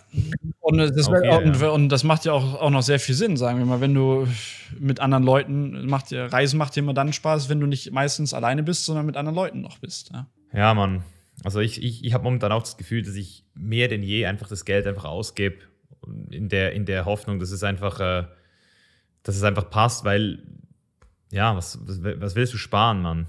Also für mich war Geld schon immer da, um auszugeben. Und ich, ich spare schon ein bisschen was, aber es ist jetzt für mich so, ich kann theoretisch für 500 Euro im Monat in Thailand überleben. So, das geht auch.